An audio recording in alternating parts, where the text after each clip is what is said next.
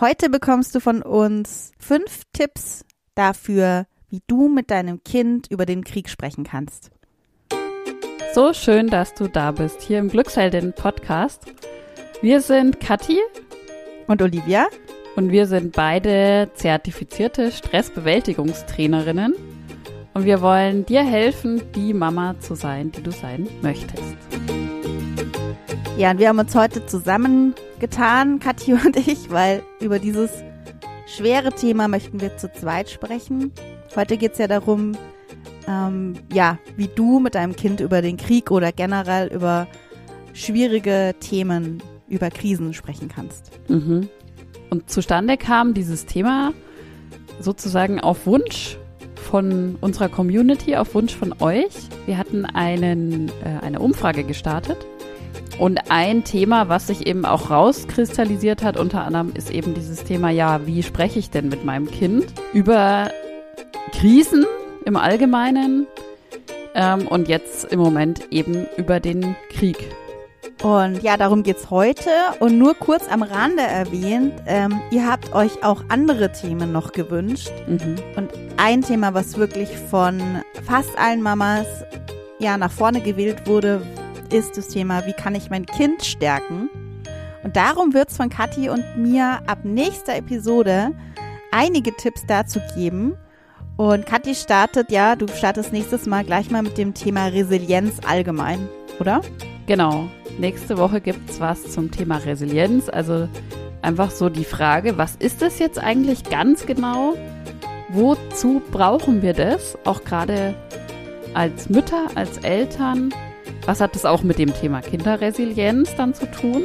Und ja, wie auch so zwei ganz konkrete Schritte, wie kann ich denn damit einfach mal starten, wenn ich meine eigene Resilienz stärken möchte? Und wenn du auch mitsprechen möchtest bei uns im Podcast oder im Newsletter, dann abonnier uns, abonnier unsere Glückshelden News.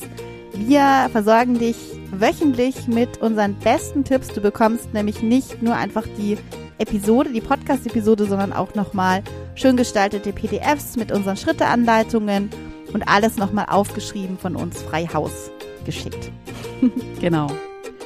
Ja, und jetzt zum Thema, würde ich sagen, Olivia. Ja. Mit Kindern über Krieg, beziehungsweise du kannst das auch immer anwenden ähm, auf andere Krisen, die auf der Welt gerade passieren, aber wir nennen es jetzt einfach mal der Einfachheit halber heute mit Kindern über den Krieg sprechen. Vielleicht mal vorab, wie, in welchem Alter kann man denn überhaupt mit Kindern über sowas sprechen? Wir haben uns ja da Vorab schon Gedanken gemacht, gell, Olivia? Mhm. Ja.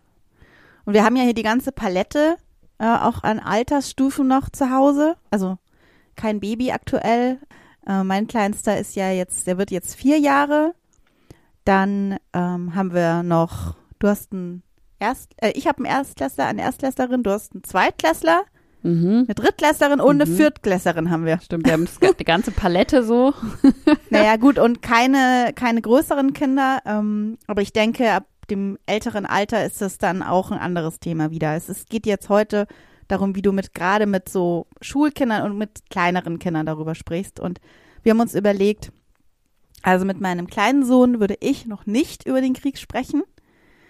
Ähm, da geht es jetzt wirklich um Gefühlslagen. Also wenn mein Sohn merkt, dass ich betroffen bin, dass ich traurig bin, also das merkt mein Sohn ja gegebenenfalls, wenn ich als Mama trauriger bin, dann würden wir jetzt beide sagen, ist es wichtig, dass du da über deine Gefühle sprichst dass du sagst, ich bin, Mama ist traurig.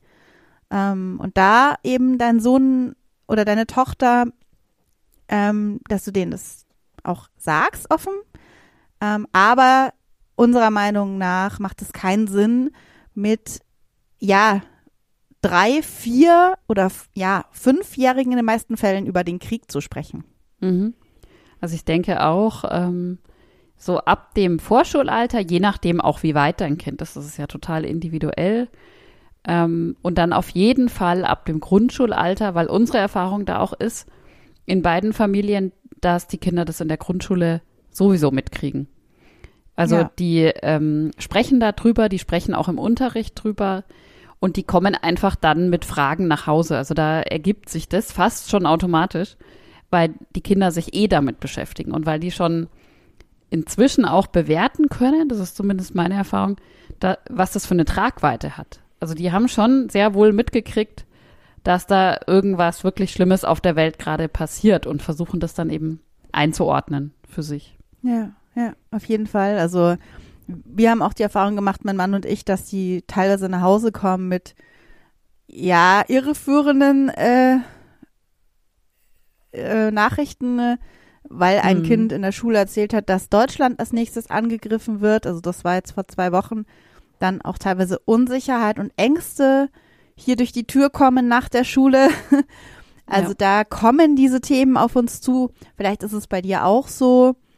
Aber es kann auch sein, dass du ein eher in sich gekehrtes Kind hast, das, hast, das nicht darüber so spricht, aber vielleicht verändert ist.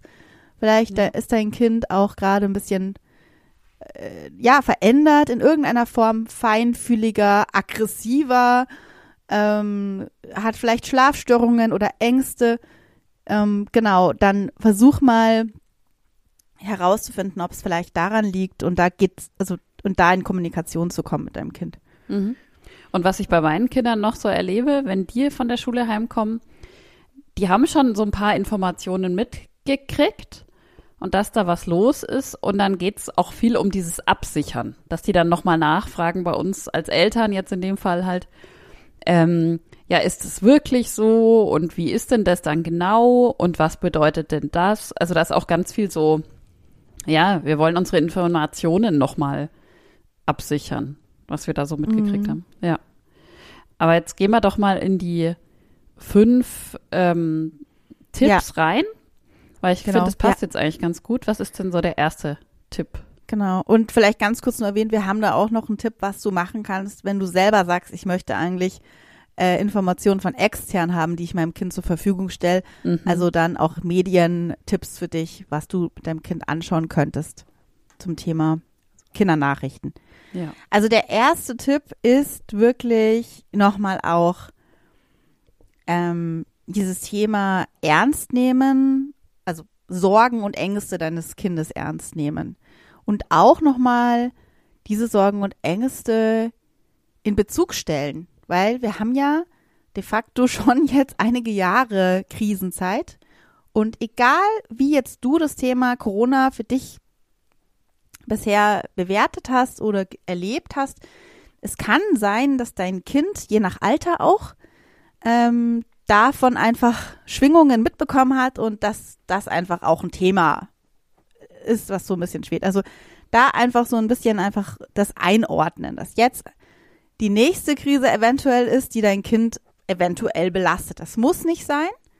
Das ist, jedes Kind ist da anders, ist jede Einrichtung anders. Es kommt viel darauf an, mit welchen Personen dein Kind zusammen ist. Aber wenn da so ein Angstgefühl verstärkt schon da war, dann kann es sein, dass das halt jetzt auch nochmal hochkommt oder nochmal verstärkt wird durch diesen Krieg. Mhm. Und da auch nochmal unser Hinweis, den wir auch immer wieder bringen. Du bist da die Expertin. Also du als Mutter hast da eine super Intuition und ein super Gefühl dafür, wie es deinen Kindern gerade geht, ob das vielleicht damit zu tun haben könnte mit diesen ganzen Themen. Also vertrau dir da auch selber, dass du das mitkriegst. Ähm, ja. Und alles, was wir sagen, sind ja auch sozusagen unsere Erfahrungen, unsere Tipps ähm, das, was wir auch als Pädagoginnen für sinnvoll halten. Das muss aber alles für dich nicht äh, die, die Wahrheit sein. Das kann bei dir auch ein Stück anders sein. Also hör da immer, das schicke ich mal gleich vorab, bei allen Tipps auch auf deine Intuition, auf das, was du fühlst und spürst, was bei deinem Kind gerade ja, los ist. Genau. Nur weil jetzt, also weil ich jetzt sage zum Beispiel, dass viele Kinder belastet sind, heißt es noch lange nicht, dass dein Kind belastet ist. Das weißt du am besten. Mhm. Genau. also schau dir einfach mal an, wie dein Kind damit so umgeht, beobachte dein Kind und geh da feinfühlig in Kontakt. Also wie gesagt, es muss nicht sein, dass dein Kind da irgendwie jetzt belastet ist dadurch. Mhm. Ähm, was du auf jeden Fall machen kannst, ich sag mal, äh, ähm, wie belastet dein Kind auch immer ist, äh, macht es auf jeden Fall Sinn, ist so dieses, wir haben das genannt, das Sicherheitsgefühl stärken. Also mhm. Das ist ja immer gut, egal was auf der Welt gerade passiert, ähm, ob das eben ein Krieg ist, was die Kinder mitkriegen oder ob das die Corona-Krise ist oder ob das irgendwas ganz, ganz anderes ist. Keine Ahnung, es kann ja auch sein, der Opa ist krank ähm, oder die Oma ist im Krankenhaus. Es ist immer gut, das Sicherheitsgefühl deines Kindes zu stärken. Und das, ja, das ist der zweite du, Punkt, genau. Mhm, ja. Das kannst du zum Beispiel tun durch schöne gemeinsame Aktivitäten. Das hört sich jetzt vielleicht so profan an, aber da wirklich mal zu überlegen, was können wir denn als Familie vielleicht in nächster Zeit nochmal richtig Schönes erleben, uns richtig schöne, ja, Erinnerungen auch schaffen und Erlebnisse schaffen, ähm, vielleicht auch schöne Routinen in unseren Alltag einbauen, wo wir uns alle gemeinsam drauf freuen können. Das kann mal so ein Spieleabend sein oder sowas ganz Einfaches, wo mhm. dein Kind einfach das Gefühl kriegt, okay, in meiner Familie, da bin ich sicher. Also so ein sicherer Hafen. Und das kannst du einfach durch so gemeinsame Zeit, gemeinsame Aktivitäten, gemeinsame Routinen sehr, sehr gut stärken. Genau. Also das ist wieder der ganz wichtige Punkt, auch ähm, familiäres Ökosystem. Also du, auch wenn die ganze Welt ähm, ja schwankt und wankelt oder wie sagt man, gerade nicht sicher zu sein scheint, kannst du so eine Sicherheit in deiner Familie aufrechterhalten. Mhm. Genau. Das ist ganz wichtig.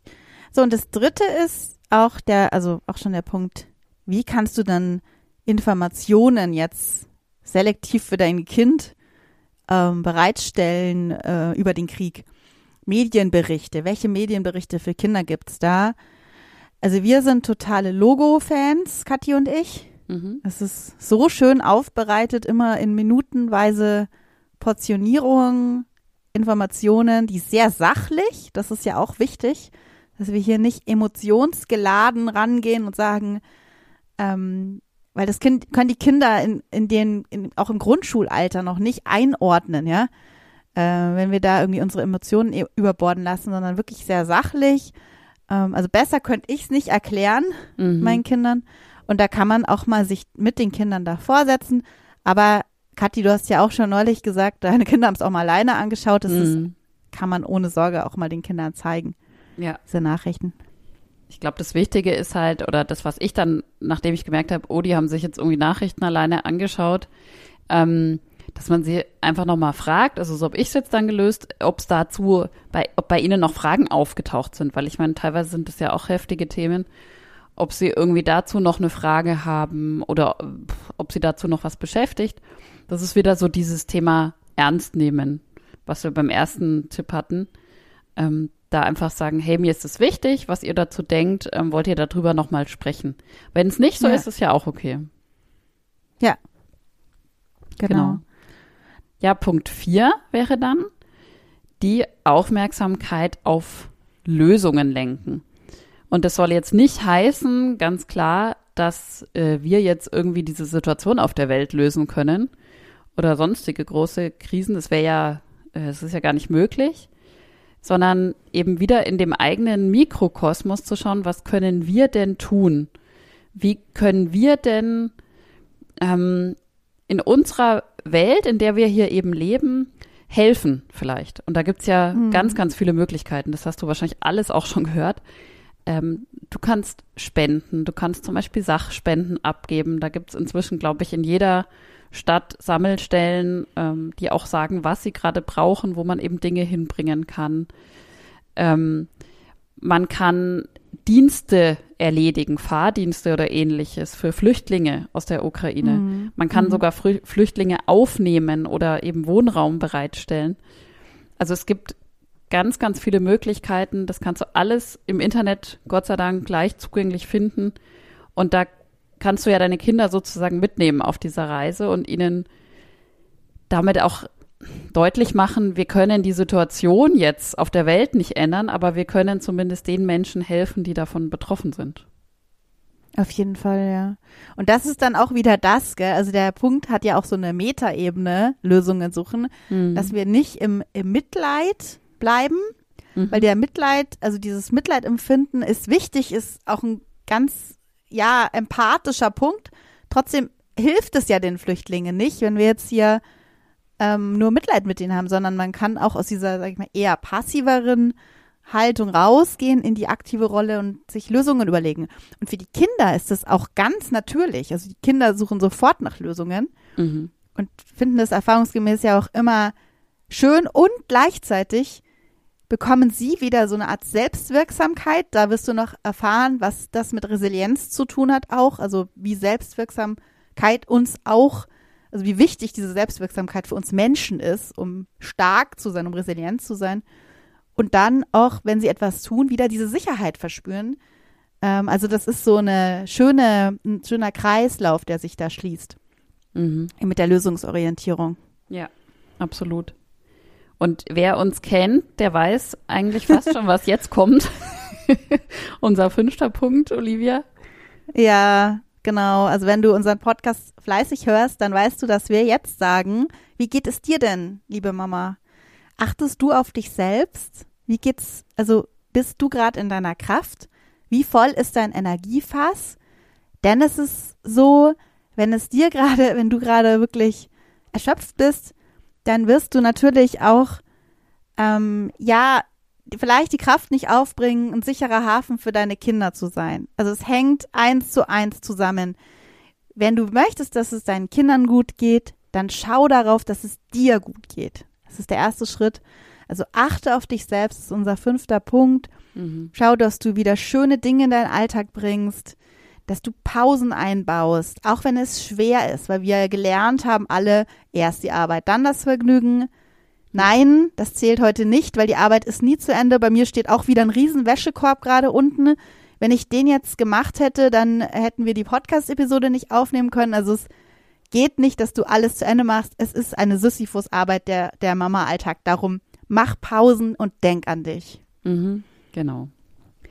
Das ist wirklich immer, ja, wir können es immer wieder nur sagen, ne? Unser großes Anliegen, achte auf dich selber. Und dann fasse ich nochmal zusammen die fünf Tipps, mhm. die wir heute dabei hatten. Das erste ist das Thema Ernst nehmen, gerade die Sorgen und Ängste deines Kindes ernst nehmen, im Gespräch bleiben, zuhören und einfach achten darauf, was du ja eh schon machst, wie es deinem Kind gerade geht. Der zweite Tipp Sicherheitsgefühl stärken. Zum Beispiel, indem ihr jetzt bewusst in so einer Zeit euch schöne gemeinsame Erlebnisse und Rituale einplant. Punkt drei: Wähle gezielt aus, welche Medien dein Kind ähm, zu dem Thema Krieg konsumiert. Und unser Tipp sind eben die Logo-Kindernachrichten. Das verlinken wir auch in den Show Notes. Und Tipp Nummer vier: lenke die Aufmerksamkeit auf Lösungen. Was können wir denn tun, um zu helfen? Und setz das gemeinsam mit deinem Kind um. Und der fünfte Punkt, achte auf dich selbst und dein Energiefass. Wenn dir unsere Podcast-Episode gefallen hat, dann freuen wir uns riesig, wenn du uns bewertest. Am besten die 5-Sterne-Bewertung ähm, in Apple Podcast oder jetzt ganz neu auch auf Spotify, geht auch. Und jetzt sei gespannt auf die nächste Podcast-Episode nächsten Dienstag von Kathi. Da geht es um die Resilienz. Was ist Resilienz? Warum brauchen wir das? Warum brauchen wir jetzt Resilienz so stark wie nie zuvor? Das erklärt Kathi ganz anschaulich und gibt dir zwei Tipps an die Hand, was, wie du sofort starten kannst. Und dann geht es weiter damit, wie du dein Kind stark machen kannst. Und da haben wir auch ganz spannende Tipps für dich und Hintergrundinfos die wir dir bereitstellen hier im Podcast. Ja, und jetzt noch einen wunderschönen Tag, Abend, Morgen, Nacht, wann und wo auch immer du gerade bist. Deine Kathi und deine Olivia von Glücksheldin.